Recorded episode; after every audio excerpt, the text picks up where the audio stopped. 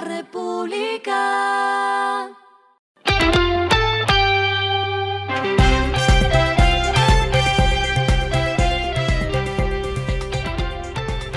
Esto es lo que debes saber al comenzar la semana.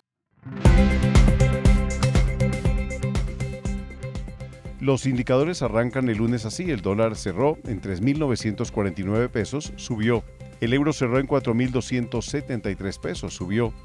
El petróleo Brent se cotizó en 76.64 dólares el barril, bajó. La carga de café se vende a 1.414.000 pesos y en la bolsa de Nueva York se cotiza a 2.07 dólares. Las movidas del fin de semana fueron.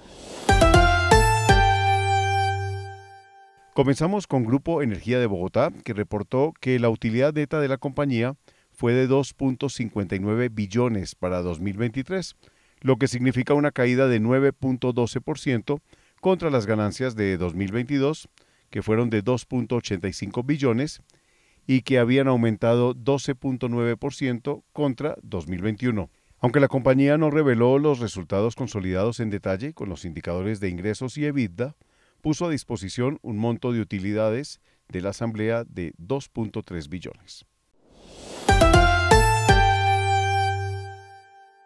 Y seguimos con la Autopistas del Caribe, que se pronunció ante decisión del gobierno de liquidar el proyecto de Ruta Caribe 2 por no tener los recursos necesarios para garantizar la construcción.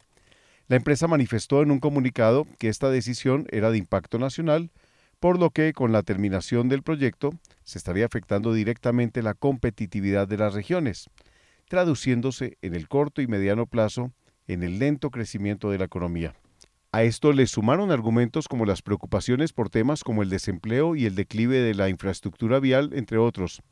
Se resaltó además que la intervención de 4.3 billones para la región, junto a aproximadamente 7.000 empleos formales que había abierto la construcción, se estaban viendo fuertemente afectados.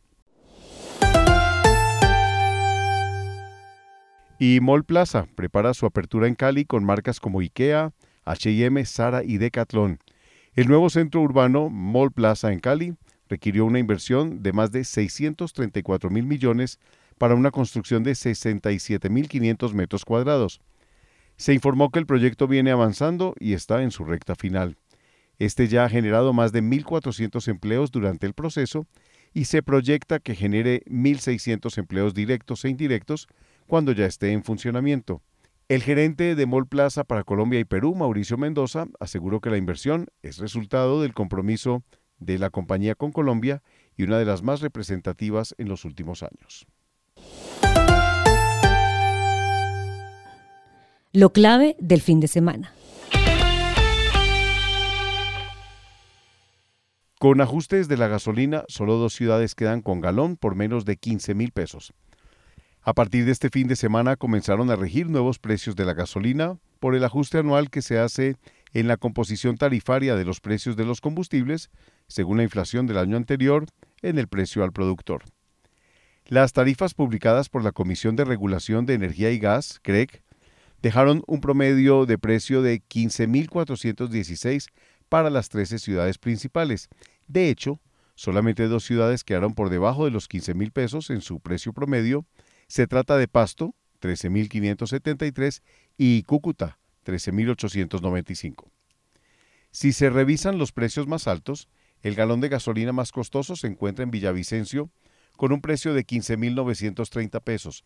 Luego está Cali con un precio de 15.834 por galón y sigue Bogotá con el galón a 15.830. Lo que está pasando en el mundo. Lo que es noticia en el mundo. Berkshire de Buffett registró ganancia anual récord y duplicó las del cuarto trimestre.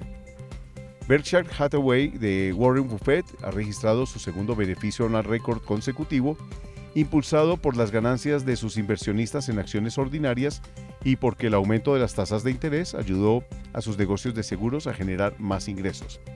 La ganancia operativa del cuarto trimestre aumentó un 28% a 8.480 millones o alrededor de 5.884 por acción clase A frente a los 6.630 millones de dólares del año anterior.